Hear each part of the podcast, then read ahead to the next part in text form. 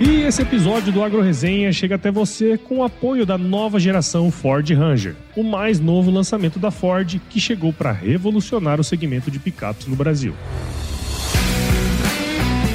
Você que passa o dia inteiro no campo, cuidando do seu negócio, já imaginou como seria ter uma picape que te ajudasse a encarar todos os desafios que o agro te proporciona? A nova Ranger te permite isso, principalmente quando o assunto é tecnologia e conectividade. Equipada com piloto automático adaptativo com stop and go, assistente para manobras evasivas e em cruzamentos com frenagem autônoma, localização do seu veículo através do app Ford Pass carregamento sem fio, tela multimídia de 12 polegadas e conectividade com Apple CarPlay e Android Auto sem fio, a nova geração Ford Ranger te mantém sempre seguro e conectado para enfrentar todos os desafios do campo. Ficou interessado e quer saber mais sobre esse novo lançamento? Só acessar www.ford.com.br ou ir até uma concessionária e agendar um test drive para conhecer o que até então parecia impossível. Nova geração Ford Ranger que venha o impossível.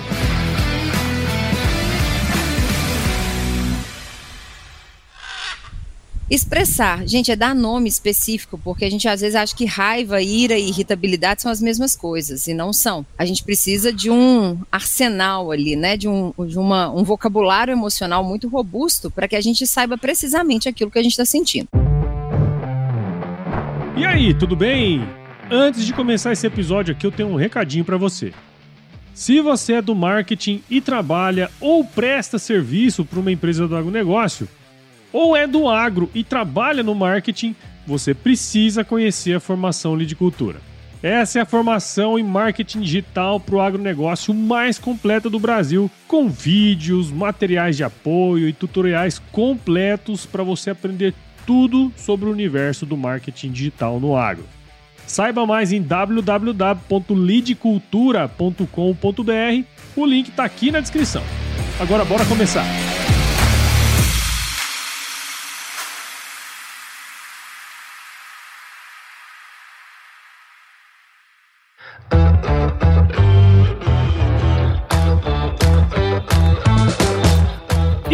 Aí, pessoa? Tudo beleza? Estamos começando mais um episódio aqui do Garo Resenha e nessa semana tô aqui com Camila Alves, que é consultora e professora. Fala sobre inteligência emocional, comportamento humano, desenvolvimento de líderes e educação corporativa. Camila é formada em enfermagem pela Universidade Fuma. Ela vai contar essa história toda pra gente e possui mestrado em gestão de serviços de saúde e inteligência emocional pela Universidade Federal de Minas Gerais. Camila, muito obrigado por estar aqui com a gente e seja super bem-vinda ao Agro Resenha Podcast. Eu que agradeço, Paulo. Obrigada pelo convite e pelo carinho. Bom estar com você novamente e poder bater um papo bem agradável aí sobre comportamento humano e inteligência emocional. Verdade. Para você que não sabe, ó, eu gravei com a Camila no podcast que a gente tem, né, do Grupo Sinagro, Papo Plantável, que é um podcast interno e eu falei assim, meu, gostei tanto do seu papo aí que eu quero levar você para pra, pro Agro Resenha pra falar para todo mundo, né? Porque eu achei muito legal a abordagem que a gente teve aquele dia no, no podcast, né? Sim, foi adorável. foi uma conversa bem produtiva e eu espero que agregue hoje também aí para todo mundo que vai nos ouvir e amplie aí um pouco a mentalidade, que a gente tenha aí alguma, algum impacto positivo, né?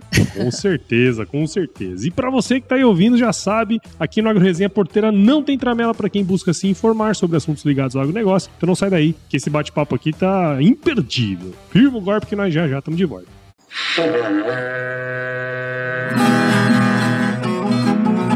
Bom, você já deve ter ouvido a máxima de que é o olho do dono que engorda o boi, certo? Isso é verdade até certo ponto, afinal, só olhar não adianta nada ser uma boa direção. Com base em valores como honestidade, qualidade, inovação nos produtos e excelência no atendimento, a Nutripura, que há quase 20 anos atua no segmento pecuário, te dá essa direção, oferecendo os melhores produtos e serviços aos pecuaristas, garantindo resultados positivos não só no campo, mas principalmente no bolso. E eu digo isso não é da boca para fora não, afinal eu trabalhei lá, cara. Eu vi com meus próprios olhos a competência técnica e o cuidado com o negócio do cliente. Saiba mais sobre a Nutripura em www.nutripura.com.br e fique ligado nos artigos que saem no blog Canivete, que na minha opinião é o melhor conteúdo sobre pecuária de corte que você vai encontrar na internet. Siga também a Nutripura nas redes sociais, é só chegar lá no Instagram, Facebook, Twitter e YouTube e fique atualizado sobre o que há de mais avançado na pecuária. Nutripura, o produto certo na hora certa.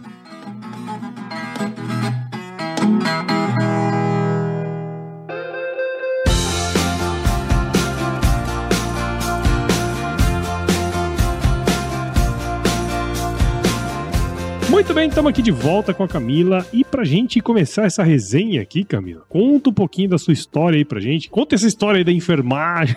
É. Quando a gente fala de inteligência emocional, né, de comportamento humano, as pessoas em geral acreditam que é um psicólogo, alguém da área de humanas, né? É, mas nesse caso não é. então, sou enfermeira de formação e graças à enfermagem eu posso dizer que ela me deu base para estar tá onde eu tô hoje, né? Porque acaba que a gente na área de inteligência emocional, a gente estuda muito de neurociência, de alguns aspectos que eu já tive como base, né, na minha formação acadêmica. Eu fiquei durante 10 anos, Paulo, na área da enfermagem. E a enfermagem me fez chegar onde eu estou, ter tudo que eu tenho. Só que chega um momento que eu acho que, como diz a minha mãe, né, ela nunca entendeu porque que eu tinha feito enfermagem e não ido para salas de aula. Outro dia, voltando de carro de Belo Horizonte para o interior, né, para Itabirito, onde é a casa dela, ela falou assim comigo: Engraçado, né, filha? Você sempre gostou de dar aula. Eu lembro de você dando aula desde os seus 16, 17 anos. Eu falei: Pois é. E aí, é, quando foi 2019, eu já atuava na área, já tinha feito alguns cursos cursos na área de inteligência emocional, na área de comportamento humano, inclusive, alguma pós, algumas pós-graduações também na área. Eu quis fazer é, uma transição de carreira e acabei abrindo a minha própria empresa e indo para mais essa área. Já tinha entrado no mestrado, onde na UFMG eu pude desenvolver minhas pesquisas totalmente relacionadas à inteligência emocional e liderança. E aí fui me aperfeiçoando cada vez mais e isso hoje a gente tem mais aqui na empresa de 150 é, organizações atendidas, inclusive empresas aí do agro, onde a gente desenvolve uma cultura de inteligência emocional, desenvolve liderança, soft skills. E essa é a minha transição. Acabei indo, né, lecionar também, então estou professora da PUC, da Fundação Dom Cabral, professora da Unileia, do Bioparque, já fui professora do Grupo Anima, é, dos cursos de pós-graduação, então, como professora convidada, né? Então, eu acabei fazendo essa transição e ano que vem pensando num doutorado na área de neuro também para ir aí de próximo, né? Encontro ainda mais ao estudo das emoções. Então, esse é um pouquinho da minha história. Legal.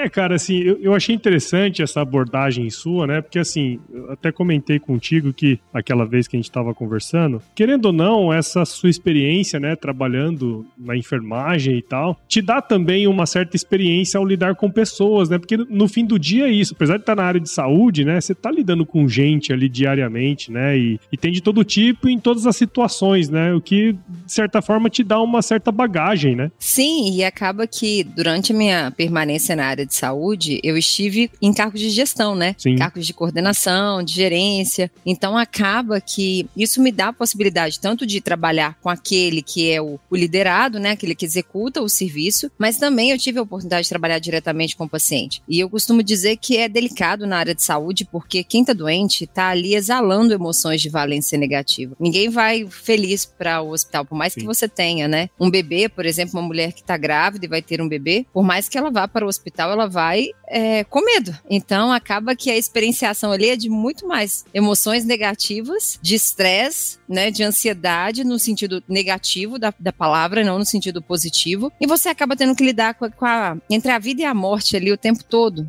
É muita pressão. É muito prazeroso, mas é muita pressão, porque a gente não quer perder a pessoa e a pessoa tá ali num limiar, muitas vezes de dor, de preocupação muito alta. Então você tem que ter muita habilidade para ajudar aquela pessoa também a manter seu equilíbrio emocional e você ter equilíbrio emocional para não desesperar e não deixar que aquela situação te abale, porque também ali é um ser humano, né? Que é quem tá atendendo, igual no meu caso, né? Quem atendia. Então, então eu olhava e falava, eu não quero perder essa pessoa. Você fica mal, né? Então é viver sob estresse 24 horas por dia. Tem as coisas boas? Tem, tem sim. Mas quando você trabalha dentro de um hospital, você trabalha sob pressão o tempo todo. Sem dúvida. Uma das questões que eu gostaria né, de abordar, e, e, você faz isso muito bem, né? Que além de falar sobre inteligência emocional, né? Você tem uma bagagem nesse, nesse assunto, e é a relação disso com vendas, né? Que eu acho que assim, até, até no dia que a gente combinou essa gravação aqui, eu falei, poxa, toda vez que tem alguma coisa relacionada com vendas, tem muita muita aderência, né, do pessoal aqui do Agro Resenha. Só que antes da gente entrar nesse, nesses pormenores, vamos começar das bases, né? Assim, o, o termo inteligência emocional, acho que hoje em dia ele é até bastante difundido, né, por obras, né, livros, né, que existem, né, e muita gente comentando sobre isso. Só que né,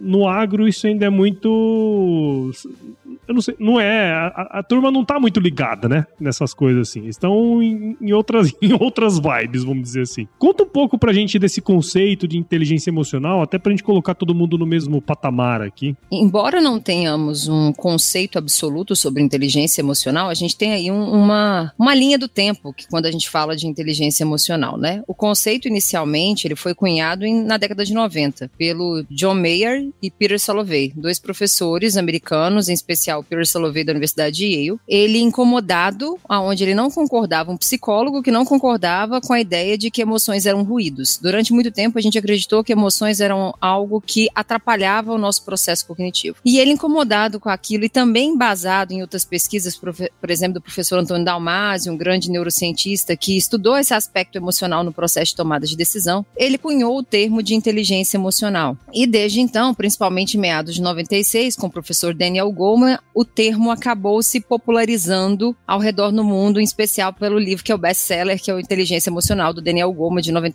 da capa azul, que eu acredito Sim. que a maior parte das pessoas, não sei do agro, mas que as pessoas se referenciam por esse livro. E aí, desde então, a gente, a gente, observa que até mais ou menos meados dos anos 2000, a gente tem uma, um boom de pesquisas, e depois isso tem uma lacuna, porque aí já tinha se comprovado o conceito, suas aplicações, e agora a gente colhe os frutos dos resultados da inteligência emocional. Então, a gente vê hoje pesquisas tanto corporativas, aí a gente vê através de análise 360 graus, enfim, entrevistas, quando a gente vê pesquisas científicas efetivamente que estudam a aplicação do conceito. Hoje a gente ainda tem muitas pesquisas referentes a isso, em especial em vendas a gente tem uma pesquisa bem interessante em Portugal, que aí eu já vou dar uma, uma palhinha aqui que mostra que pessoas que têm autoconsciência e autocontrole emocional vendem muito mais. Isso foi feito num cenário de banco, né, no é ambiente financeiro. Concorri é, concor uma concorrência Concorrido, absurda, né? É, e eles mostram que os melhores gestores comerciais são aqueles que possuem habilidades em especial de inteligência emocional. E aí, vocês vão perguntar, mas o que é inteligência emocional? De forma resumida, gente, inteligência emocional é a capacidade de você perceber sua emoção, compreender sua emoção, rotular, ou seja, dar nome à sua emoção, expressar sua emoção de forma adaptável ao contexto e gerenciar sua emoção. Tá, mas o que, que é isso, Camila? Então vamos traduzir isso de uma forma melhor, porque fica bem amplo, né? Quando eu falo de perceber, é reconhecer qual emoção eu estou sentindo. Então, qual emoção que agora eu estou sentindo? Provavelmente o Paulo está sentindo uma, eu estou sentindo outra, ou outras. Às vezes a gente sente várias emoções ao mesmo tempo. Compreender o porquê. Existe uma causa. Às vezes a causa é um fator externo, ou o nosso próprio pensamento. Mas eu sempre já vou dando uma dica aqui. A forma como a gente interpreta situações é que vai gerar um estado emocional na gente. Uhum. Então vai depender do, do como eu vou ver aquela situação. Então isso é o compreender. Expressar, gente, é dar nome específico, porque a gente às vezes acha que raiva, ira e irritabilidade são as mesmas coisas, e não são. A gente precisa de um arsenal ali, né? De um, de uma, um vocabulário emocional muito robusto para que a gente saiba precisamente aquilo que a gente está sentindo. Então, dar nome. Expressar, o que, que é isso? É como eu vou colocar essa emoção para que as pessoas percebam ela, né? Como eu expresso isso para o ambiente. E tem locais que eu posso expressar menos ou mais. Então, na frente do cliente, você não pode expressar tanto emoções do jeito que você vai expressar em casa. Você vai ter que fazer uma regulagem um pouco diferente, né? Tem que adequar aquela emoção ao contexto e até a cultura, né? A gente não vai expressar emoção no Brasil da mesma forma que a gente vai expressar na Arábia Saudita. São coisas diferentes. E, por último, gerenciar essa emoção. Por quê? Porque tem muita gente, como diz o próprio Daniel Goleman, que o inteligente agindo como idiota. O que, que é isso? Muita gente inteligente que não gerencia suas emoções e dá com os burros na água. Então, né, acho que essa expressão todo mundo conhece, né? Deve ser bastante do agro, mas que faz, acaba fazendo besteiras por aí, porque não consegue lidar com o seu próprio estado emocional. Então, assim, eu conheço muitas pessoas inteligentes, Paulo, inclusive eu me incluo nisso, tá? Mas que muitas vezes não sabem lidar com as suas emoções e, por exemplo, põe um processo de vendas todo a perder, põe uma liderança toda a perder, põe uma relação, um casamento todo a perder, porque a gente fala um monte de coisa, né? Quando, e, e age de uma forma que a gente nem pensa. Então, inteligência emocional, resumindo, gente, é um conjunto de capacidades que eu tenho que eu posso desenvolver, não é algo que eu nasço com, mas é o que eu desenvolvo, e que me permite de lidar de forma assertiva com as situações que acontecem ao meu redor. Ou seja, é a capacidade que eu tenho de lidar assertivamente com minha emoção e usar dessa emoção para produzir re resultados satisfatórios na minha vida. Sim. É isso. E é muito louco isso. Eu até comentei contigo aquela vez. Porque assim, existe, né? Muitas vezes uma sensação em mim, por exemplo, que assim, você tá numa reunião, aí surge um, um, alguma coisa lá. Normal, isso acontecia muito comigo quando eu recebi uma crítica, né? Assim, na, no primeiro momento você fica pistola, né? Então, assim, a partir daquele momento você não consegue mais pensar. Sim. aí, a hora que acaba a reunião, aí você vai, vai embora pra casa, aí você fala assim, puta, bicho, eu devia ter falado isso. Quer dizer, a minha pergunta é assim, se a gente consegue lidar ou conhecer bem essas emoções, exemplo, nesse momento a gente consegue performar melhor no sentido assim, pô,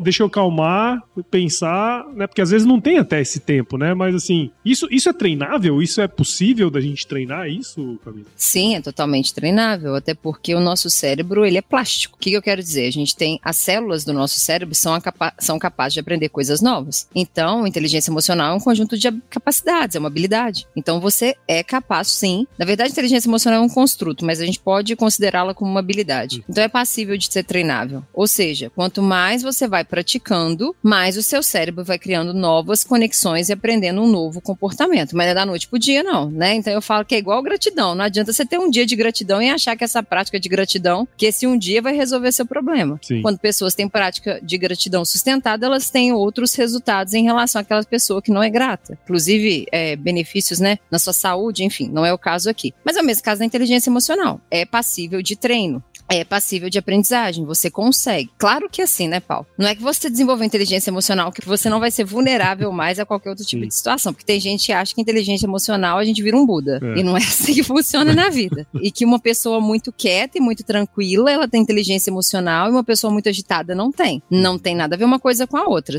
Tranquilidade não é sinônimo muitas vezes de inteligência emocional. Às vezes essa pessoa só não expressa o que tá fazendo, não tá, que tá sentindo, mas tá ali reprimindo, ela não sabe lidar com aquilo. E aí aí ela, uma hora ela viva, vira uma bombinha, né? E explode como uma panela de pressão. E aquela pessoa que sai falando tudo, talvez ela tenha que ter muita regulação emocional para não falar além do que deve, porque ela já tá sim. falando muito. Então é aquela pessoa neurótica, né? Então, assim, os dois ali não quer dizer. Ali é um caminho mais do meio, equilíbrio, sabe? E é possível sim. E aí é como eu falei, é a forma como você interpreta as situações ao seu redor. Por que, que a crítica de um gestor tem tanto peso? Porque você não quer lidar com a crítica, sim. né? Então, assim, a partir do momento que você olha aquilo e fala, que interessante isso aqui não é uma ameaça, mas isso aqui é uma oportunidade de desenvolvimento, de eu aprender, a perspectiva muda. Então, aquilo que é uma emoção de valência negativa, você começa a responder Sim, de uma é. forma mais aberta. Exato. Então, assim, é, as pessoas querem muito gerenciar a emoção, mas o aspecto principal é você se autoconhecer e se auto-perceber. É o que a gente chama de autoconsciência emocional. Claro, tem um reconhecimento emocional, inclusive da emoção, né, que acontece no corpo, mas tem a forma de você pensar, porque o seu pensamento é a tentativa de interpretação de uma realidade. Então, se você está falando comigo, você tomou um feedback ruim, ok. Esse feedback faz sentido ou não para você? Porque também tem isso. Às vezes você tá tomando um feedback ruim, mas você não tá, acha que aquilo ali não faz sentido. Mas é um sentido que assim, a gente tem que tomar cuidado com isso, porque às vezes a gente não quer ver sentido. Sim. Né? A gente tá com o retrovisor um pouco sujo ali, né? Não tá conseguindo ver as nossas questões. Mas, se aquele feedback realmente faz sentido, eu sei que é ruim é, a gente né, falhar, a gente não querer falhar é, é, é natural. Mas faz parte da vida, né? Todo mundo erra. E ali, ok. Então você aprende a lidar com o seu processo de frustração e entende que você fez o seu melhor com o que podia e que agora pode fazer melhor ainda. Sim. E aí você muda a interpretação, é. muda o contexto. Esse talvez seja a coisa mais difícil, né? Porque assim, eu lembro que para mim era, era muito complexa essa mudança, né? De tipo, peraí, deixa eu escutar o que esse cara. Porque assim, a primeira coisa que a, a, vem na cabeça da gente, a gente trava, né? A, gente, a partir dali a gente não escuta mais nada. E, e, e isso é péssimo, porque o, que é o mais importante ali é você escutar aquilo mesmo de fato e poder depois fazer algo a respeito. Porque, né, receber uma crítica e não fazer nada a respeito é a pior coisa que pode acontecer. Né? Sim, a gente tem que entender o seguinte: o nosso cérebro ele é muito rudimentar em algumas coisas. Exatamente. Quando a gente fala de estresse, por exemplo, que isso é uma resposta ao estresse, né? Uma resposta a, a uma ameaça. Quando alguém te critica, o que, que o cérebro entende? Que ele está tá sendo ameaçado. Algo está saindo da sua zona de conforto. E ele vai ler, fazer uma leitura que aquela ameaça ela é tão grande, e aí eu me acovardo, ou é uma ameaça menor que eu posso lutar contra. Então é luta e fuga. Uhum. A mesma coisa seria, e aí que interessante, né? Ele não consegue distinguir tanto, porque a resposta é muito arcaica, né? É muito primitiva. É a mesma coisa ter um leão aqui e esse leão entrar na sala. A resposta é a mesma. Uhum. Na hora, do, sob estresse, o cérebro ele sempre vai querer lutar ou fugir, lutar ou fugir. Ou seja, eu ganho, eu não, eu, é maior do que eu ou é menor do que eu. E veja a lógica disso. O que, que o estresse é? Uma resposta adaptativa visando sobrevivência. Uma resposta biológica que visa sobrevivência, independente. Se você tem que ver sobrevivência, para que, que eu vou usar cognição essa hora? Eu preciso muito mais de força para lutar ou para fugir do que para pensar. É isso aí. Então a gente precisa ensinar o nosso cérebro a pensar em momentos, porque a gente vive numa sociedade complexa, né? E lidar com o ser humano, de forma geral, é muito estressante, né? O convívio social é muito estressante. Não que eu não tô falando que a gente não tem em sociedade, tá, gente? A gente precisa do ser humano, o ser humano, é, essas relações sociais, elas são importantes para a vida. Mas é, é difícil, é estressante. E muitas vezes a gente vê isso como ameaça. Quando você dá um, tipo um blackout, né? Uma tela preta ali na sua frente, você tá me dizendo o seguinte, é porque ali libera tanto neuroquímico, o próprio cortisol que é liberado, ele bloqueia um pouco a atividade de córtex pré-frontal, essa parte aqui, né? De trás do, do osso da testa, que faz essa capacidade sua de pensamento lógico, de raciocínio. Então, se você não dá tempo, você vai ficar ali sempre reagindo e Sim. não agindo. É só uma reação. Então, a gente precisa ensinar o nosso cérebro que aquilo ali não é algo tão grande assim. Então, quando você começa a ver a crítica como algo, aí você tem que mudar, né? Eu não gosto muito dessa palavra, mas esse é o mindset mesmo. Quando você começa a ver a crítica como um canalizador, como um potencializador e não como uma ameaça, aquilo ali, aquele estresse é menor. O problema é a interpretação. E aí vem um ponto que é importante, sabe, Paulo? Que é o ego. Porque a gente tem muito ego. E aí a gente não quer, quando alguém nos critica, de certa forma, está impactando o nosso próprio ego. Sim. E o meu ego, né, tá ferido. Total. E aí começa o problema. Mas se você calça as sandalinhas da humildade, eu falo, e coloca isso em jogo e fala, deixa eu ser humilde aqui. E deixa eu entender porque isso pode ser bom para mim. E aí você coloca que eu falo que é um dos valores mais nobres, né, do ser humano é a humildade. E você entende isso, aí você começa a lidar melhor com a sua emoção. Sim. As coisas começam a resolver. Pegando esse gancho aí, porque assim, ó, a gente na faculdade, né, sou engenheiro agrônomo também, eu, na verdade. Assim, se você pegar as grandes oportunidades que o agronegócio fornece hoje, né, para a maioria da turma, tem, tem várias, né? Mas uma que está sempre, eh, sempre crescendo, sempre demandando gente é a área de vendas. E aí, uh, vendo você falar todas essas questões, eu, eu me lembro que para você ser considerado um bom agrônomo, você tinha que ser né, um cara bom tecnicamente. E quando uh, rolava uma abordagem assim, tipo, ah, se você não estudar, né, muitos professores falavam assim, se você não estudar, você vai virar vendedor, hein, cara? Tipo, era quase que uma abordagem, quase não, era uma abordagem pejorativa, né, desse negócio. Hoje, óbvio, eu olhando de fora, muitos anos de estrada, você percebe que não existe nada, não existiria nada sem vendas, né? Mas eu, eu fico olhando aqui, pensando, né, na, na galera que é jovem, recém-saído da universidade, ou até já tá ali alguns anos de estrada, mas existe esse conflito na gente, de tipo assim, pô, é, eu tô trabalhando com vendas, quer dizer, eu não sou, não sou um cara tão bom assim, né? existe esse, essa, essa, essa pecha, né, do vendedor. Como que a gente ressignifica isso, né? Porque assim, você contou várias coisas que eu, quando fui trabalhar com vendas, né, o pouco tempo que eu trabalhei com vendas, para mim era muito difícil, cara. Então, assim, eu acho que eu não consegui na época perceber isso, né? E, pô, faltou inteligência emocional no 12 mesmo, assim, eu falando abertamente. Agora, como que a gente ressignifica isso hoje, né? É, pensando num setor igual o nosso, que cresce pra caramba e as oportunidades estão aí. Assim como as emoções as pessoas viam como ruído, é um, um preconceito muito ruim quando a gente pensa sobre profissional de vendas. Eu não consigo entender nenhuma empresa que sobrevive sem vendas. Eu não consigo ver isso. Eu não consigo vislumbrar nenhum profissional que não tenha um bom marketing pessoal. E marketing pessoal, de certa forma, é você se vender. Uhum. Então, eu acho que as pessoas, elas precisam ressignificar isso, né? Porque todo profissional tem sua importância, independente do cargo que seja. E vendas é uma função, inclusive, muito complexa de se fazer, porque lidar com o ser humano é muito difícil e as pessoas geralmente compram é, pelos motivos delas Sim. e não pelos nossos motivos. Então vender é muito difícil. Vender é muito difícil. E não é arte, não, porque também acham isso, né? Porque não existe uma escola de vendas, né? Mais ou menos, né, gente? Para isso existe marketing, para isso existe, né? Várias técnicas, administração, porque uma pessoa que vende tem que ter estratégia, tem que ter pensamento crítico, analítico, tem que ter muita inteligência emocional. Então não é só hard skill. É, é, eu falo que muitas vezes a gente, infelizmente, a academia, e eu sou acadêmica, às vezes coloca uma viseira na gente, né? Para que a gente não veja. A, a gente limita muito achando que só determinada profissão é boa. E não, não existe isso. Eu conheço muita gente que é frustrado na minha profissão, na sua profissão e em determinadas outras profissões, até em medicina. E conheço gente que é muito feliz fazendo outras profissões que não precisou nem de tanto, de tanto estudo formal. É isso que eu quero dizer. Formal Sim. no sentido acadêmico, uhum. né? Então, assim, a ressignificância se dá a partir do momento que você olha para a situação ao seu redor e fala, realmente, qual é a minha importância? A pergunta é simples. Se não vender, o que, que vive da organização? Então, não faz sentido. Não, né? não faz sentido.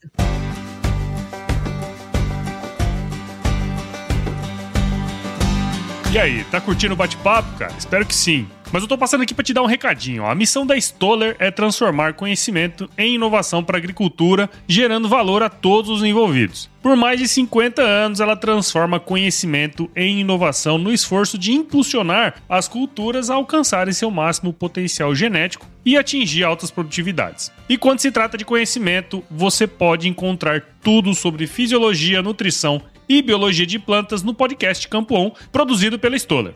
Lá, um time de especialistas aborda assuntos relacionados às principais culturas agrícolas e, como você já sabe, você pode escutar quando, onde e como quiser. Aprimore seu conhecimento no site da Stoller, o www.stoller.com.br. Lá você vai encontrar vários artigos técnicos e o link para assinar o podcast Campo On no Spotify. Lembre-se de seguir a Stoller no LinkedIn, Instagram, Facebook e YouTube. É só procurar por Stoller Brasil. Isso é inovação, isso é Stoller.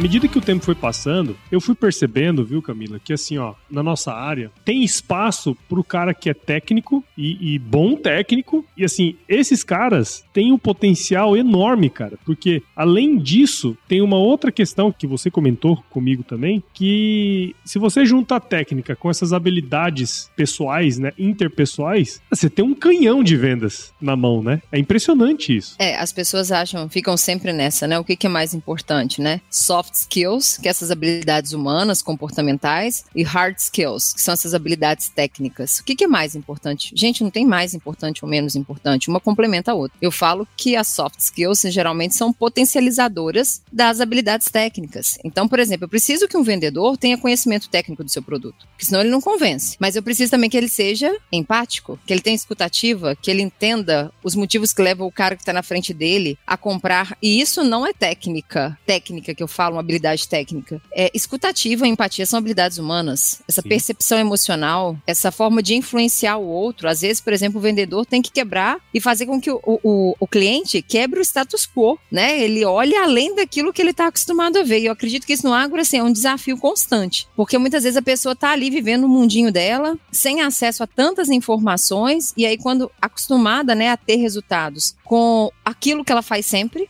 com o básico, e aí você chega com uma coisa inovadora, e aí você tem que quebrar ali os paradigmas, né? Falar com essa pessoa, não, vamos inovar um pouco aqui, ó, existem coisas além disso, né? E, e isso acontece com frequência no mundo das vendas, né? Acredito que aí também não seja diferente, acredito que aí seja bem comum esse tipo de, de situação. Aí você pode me contextualizar melhor, sabe, Paulo? Sim, sem dúvida. Mas quebrar o status quo, questionar o status quo, é papel de um vendedor. Fazer com que, eu falo isso muito grande, a, a primeira mudança tem que ser em você, para que você consiga influenciar e mudar o outro com uma perspectiva muito melhor. Uhum. Então, essa oportunidade ali, né, essa forma de você, oportunidade que eu falo é essa skill que você precisa desenvolver, né, essa habilidade, para que você consiga ali realmente, não só com a sua parte técnica, mas se envolver, envolver o, o cliente com você, de forma a gerar um vínculo de confiança para que ele possa comprar. Então, hard e soft skills são ambas, né, se complementam e as habilidades comportamentais, elas são potencializadoras. Então, realmente, o pessoas Pessoas, por exemplo, com resiliência, a gente tem alguns estudos que mostram que vendem, né, otimistas, por exemplo, vendem 88% mais no período de dois anos em relação, por exemplo, a pessoas menos otimistas. Até porque esperança é um ponto positivo de um vendedor, né? Ele tem que saber lidar com as objeções. Então, tomou um não, eu acredito que outras oportunidades vêm. Se ele for um cara pessimista, ele entra naquele looping, né, que eu já te falei lá do estresse contínuo, e aí ele não pensa. Sim. O cara que é já otimista, ele tem uma experienciação de emocional mais positiva. Então ele consegue pensar melhor, né? Sim. Né? A gente tem uns efeitos fisiológicos no corpo. Então tem tudo a ver. As duas é. se complementam. E tem aquele ponto, né? Porque assim, isso que você falou é uma coisa legal, porque assim, a gente. Otimismo, né? Quer dizer, cara, se você tá numa equipe, que você tem uns parceiros assim, que, nossa senhora, parece vítima, né? Assim, fica se vitimizando, ah, tudo é ruim, tudo é aquilo, né? De certa maneira, isso prejudica o desempenho de todos, né? Não é só dele, né? Ele vai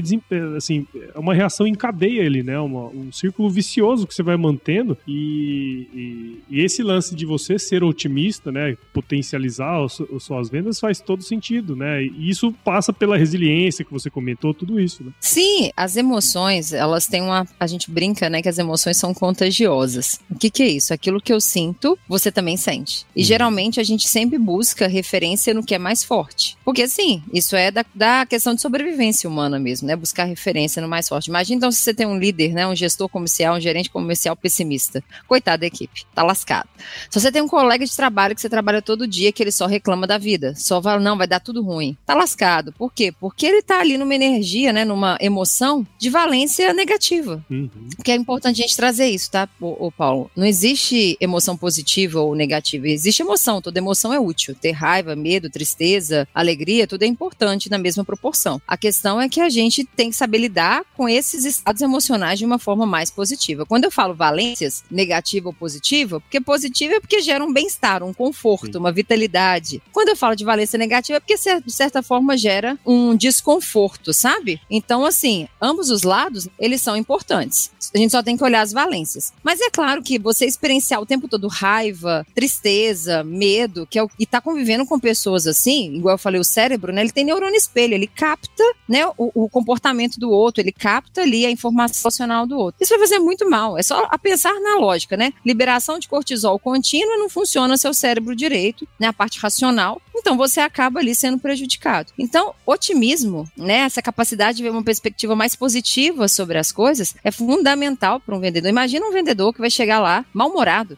Automaticamente, gente, você já chega mal-humorado, a pessoa que está na sua frente está percebendo, porque emoção não disfarça no rosto. Uhum. Você não consegue disfarçar. Porque você tá mal. E aí, a pessoa começa a ficar um pouco estressada também, porque você também já tá de mau humor. Quem nunca, né, passou por uma situação que foi ser atendido e a pessoa tava com aquela cara, né, que você fala, misericórdia, que cara é essa, né? E aí você olha e fala, meu Deus, você não tem prazer de estar tá ali ou estabelecer qualquer tipo de diálogo, porque a pessoa tá tão humorada. E, gente, a gente precisa pensar nisso, porque às vezes a gente tá com tanta sede ao pote da venda que a gente até ignora a pessoa que tá na nossa frente, tudo Sim. por uma venda. E isso acaba sendo um problema, porque a pessoa tá te dizendo um monte de coisas, tá te falando um monte de coisas pela expressão facial dela. Ela tá te dizendo se tá bom, se tá ruim, ela tá te falando se tá ok, se ela confia em você, tudo pela expressão facial, pelo tom de voz, pela forma que ela tá se é, emocionada ali. E o vendedor, muitas vezes, né, ele não, não para pra observar isso. Ele fica na técnica, né? Sim. Então deixa eu quebrar a objeção. Aí vem com um roteiro pré-pronto aqui. Não funciona assim. Se a gente não gerenciar isso muito bem e entender a necessidade do outro, olhar para o outro de uma forma diferente e entender quais os motivos que podem fazer aquela pessoa é, levar em consideração, é complicado, entendeu? Sim, então, sim. assim, é, é bem difícil, sabe, Paulo? Então, quando a gente não tem esse aspecto emocional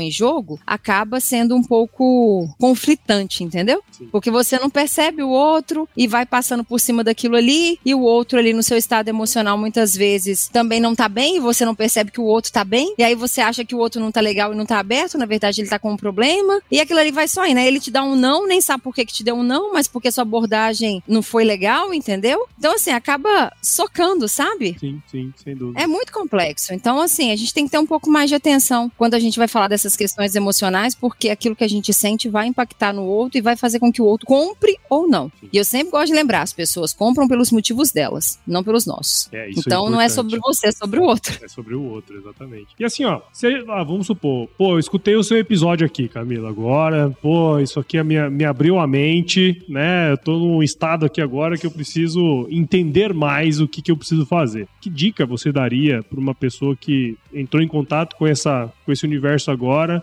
que, que ele deve fazer, sabe? O que, que ele precisa procurar para ir para um caminho, para ter um pouco mais de.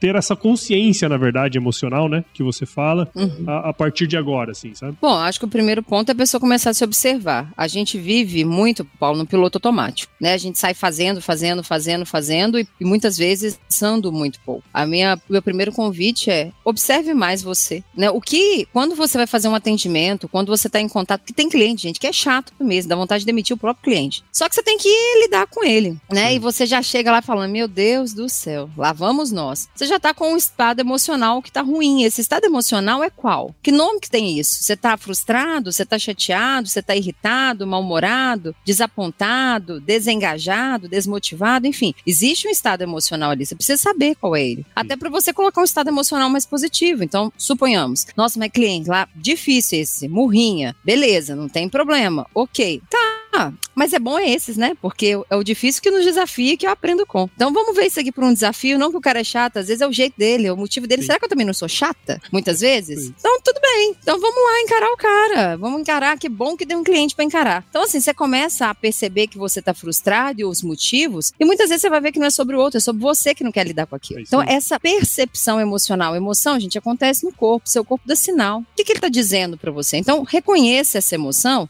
e a partir daquele reconhecimento, começa a compreender os reais, eu não gosto dessa palavra, mas gatilhos, os motivos que te fazem ter essa resposta emocional. E qual, qual a forma de você quebrar um pouco isso? Colocar pensamentos mais diferentes.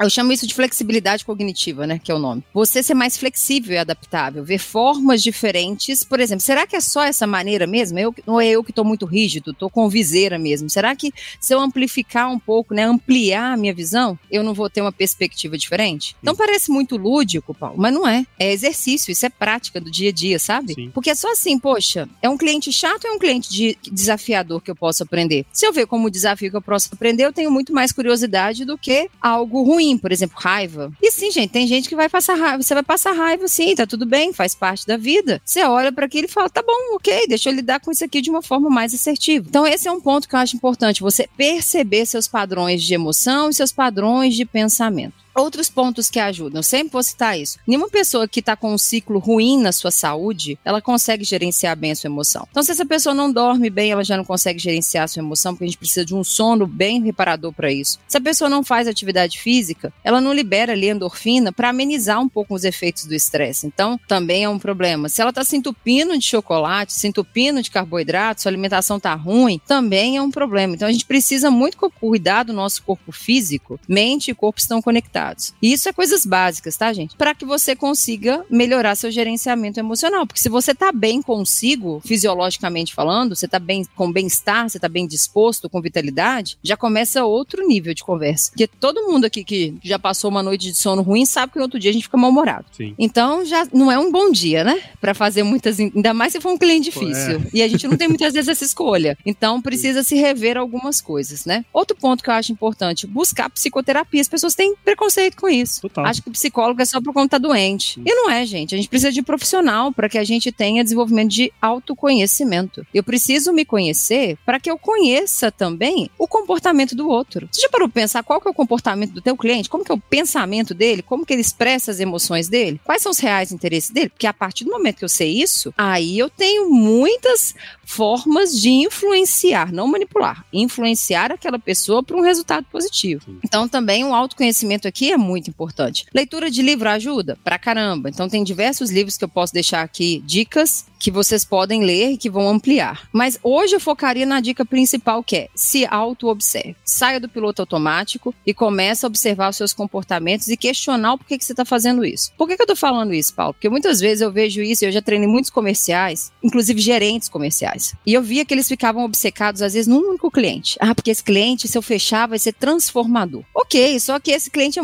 ali naquele momento, talvez você não vá fechar. Só que aí você passa do, do cara que é persistente pro inconveniente. Sim. E aí, e aí o cara começa a ficar com raiva de você. Sendo que se você usar um pouquinho mais seu cérebro e regular sua emoção, porque isso é ansiedade, você tá meio que com viseiras também, não tá enxergando bem, você vai ver que talvez se você trabalhar pequenos clientes ou de outra estratégia com outros clientes, você tem um retorno até maior do que esse. Mas não, você quer esse. Então, muitas vezes, essa sede da venda, porque tem muita competitividade, tem muita ânsia por vender, por bater metas, nos impede de ter um pensamento estratégico. Então, a pessoa tem que dar um passo atrás e ver se ela não está se movimentando dessa forma. Será que a forma que eu estou fazendo, ela realmente está sendo positiva e estratégica me fazendo vendas? Ou não? Às vezes vale a pena perder aqui um pouquinho para ganhar mais lá na frente. Ou então eu faço uma venda aqui muito sustentar, muito grande, mas não sustenta uma organização a longo prazo. Então, tem que pensar das duas formas. Não é só sair vendendo a qualquer, de qualquer forma. É vender de forma estruturada, de forma que seu resultado se sustente a longo prazo. Se o vendedor que está ali na frente, né, não conseguir gerenciar sua emoção para isso, já era. Ele ele vai fazendo as coisas sem pensar. E aí ele ainda fala para mim: "Não, eu sou muito racional". Eu, aham, total.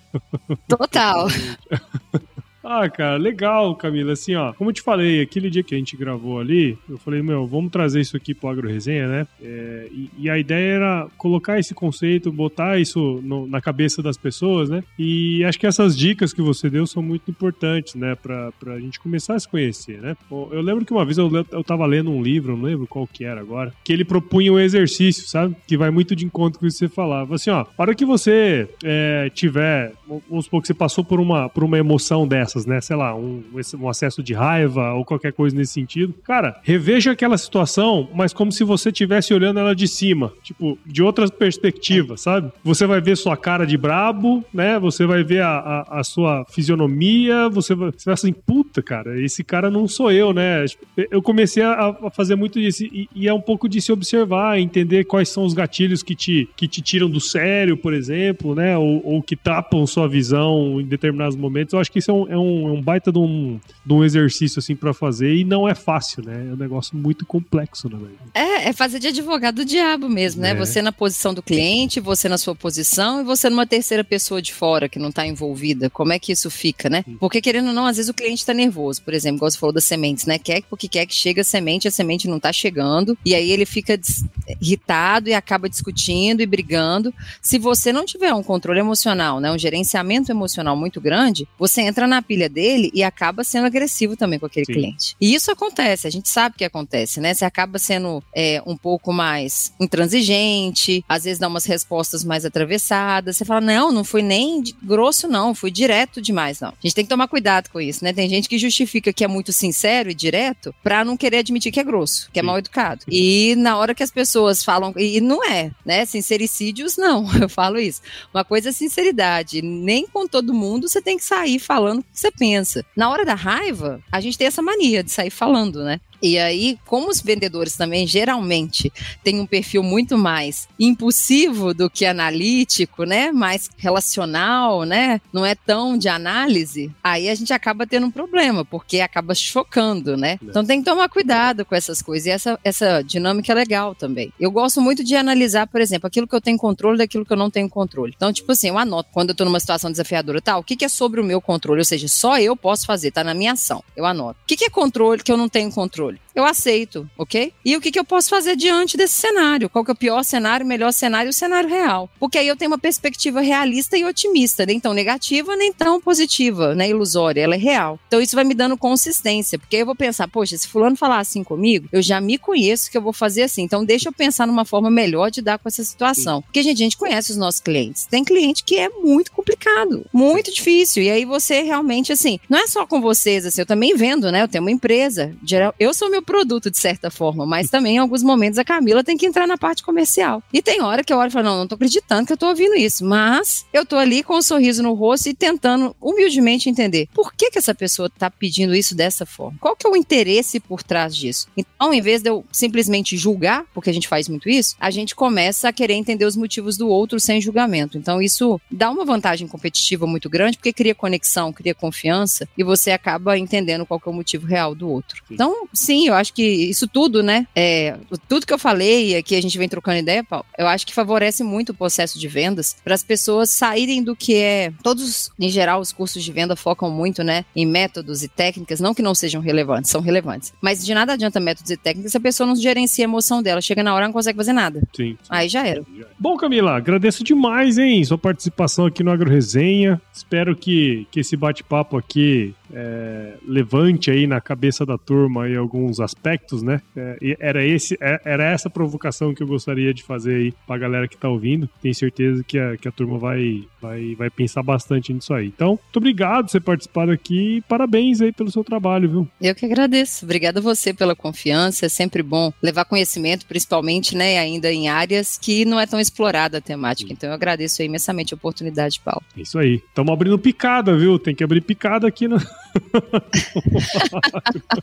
e, ô Camila, conta aí como que quem está escutando a gente pode acompanhar seu trabalho? Então, para quem quer saber um pouquinho mais do meu trabalho, nas redes sociais tem ali meu Instagram, camilaalves.ei, que é de Emotional Intelligence, que é de inteligência emocional, é um EI. Então, arroba camilaalves.ei. No LinkedIn, quem quiser acompanhar também, Camila Alves Inteligência Emocional. E através do meu LinkedIn e das minhas redes sociais, você, né, do Instagram, vocês conseguem ali ter acesso é, ao meu site, ao meu contato, é, toda forma de comunicação. A gente tem um canal no YouTube também, ainda está iniciando, mas também tem lá. Se vocês jogarem Camila Alves Inteligência Emocional, Emoções em Pauta, vocês vão conhecer também um pouquinho do meu canal, onde tem lá alguns vídeos que a gente fala sobre inteligência emocional, sobre o que é, como desenvolver, enfim. Dessa forma vocês me encontram e têm acesso ao meu conteúdo. Maravilha, então. Vai estar tá tudo aqui na descrição desse episódio, né? Se você quiser ir conversar um pouco com a Camila, entender um pouquinho do trabalho dela também, só colar lá, né? Agora, Camila, nós vamos vamos para uma parte super importante desse podcast aqui, talvez a mais importante, que é o nosso glorioso quiz. Vamos nessa? Vamos, claro. Aqui hoje estão as perguntas mais difíceis. Ah, pois é. Tô imaginando já. Falar de inteligência emocional tem hora que é fácil, mas quiz assim, sei não. quiz! Quiz! Ó, é muito tranquilo, tá? Não tem pegadinha. Vou te fazer algumas perguntinhas e você responde a primeira coisa que vier à cabeça, tá bom? Tá bom. Camila Alves, qual a sua música antiga predileta? Forever, do Kiss. Ó, oh, Kiss. Kiss é legal, Kiss é legal. Muito bom. E conta aí pra gente, Camila, qual foi o lugar mais legal que você já visitou? Olha, não vou falar legal, mas vou falar o lugar que eu prefiro. Uhum. Eu amo um bairro chamado Santo Antônio de Lisboa, em Florianópolis. Olha, é um dos isso. lugares que eu mais amo. Legal. Então, fica lá. Embora já fui muito lugar, mas lá fica no meu coração. Bacana. E na cozinha, Camila, qual que é a sua especialidade? Nossa. Vamos lá, eu acho que eu faço um bom macarrão. Ah, tá bom, tá bom. Macarrão é bom, é justo. Tá é, bom. Justo, é, é, justo. É justo. Risoto, tem alguns, mas assim, eu acho que meu macarrão e meu risoto são especiais. Pronto.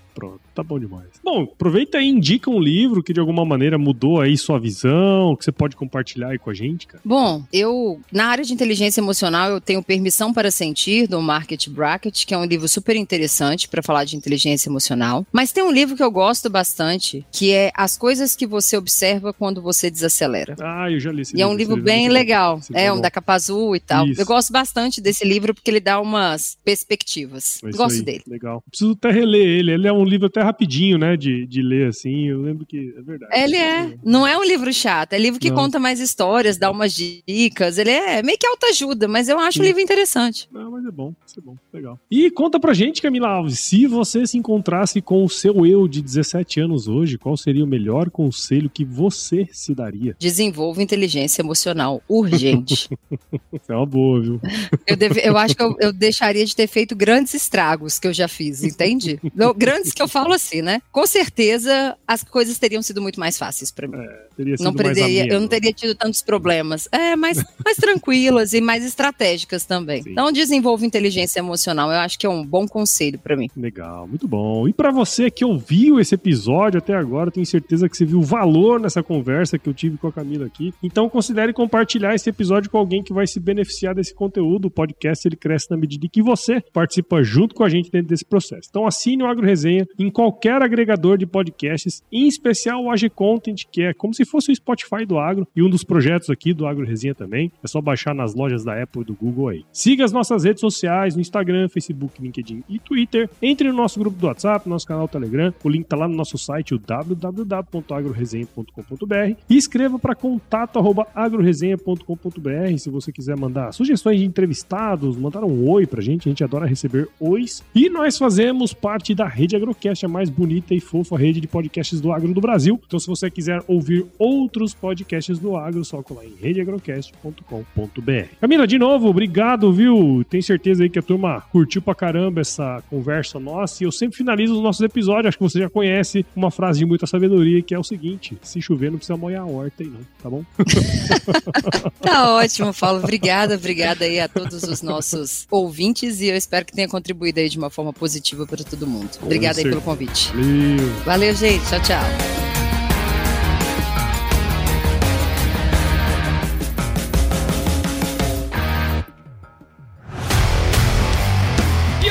Você gostou desse podcast? Se gostou, considere compartilhar esse episódio com alguma pessoa que irá se beneficiar desse conteúdo e nos ajude a alcançar ainda mais pessoas. O roteiro e apresentação desse episódio foi do Paulo Ozaki, a produção do Agro Resenha e a edição do Senhor A.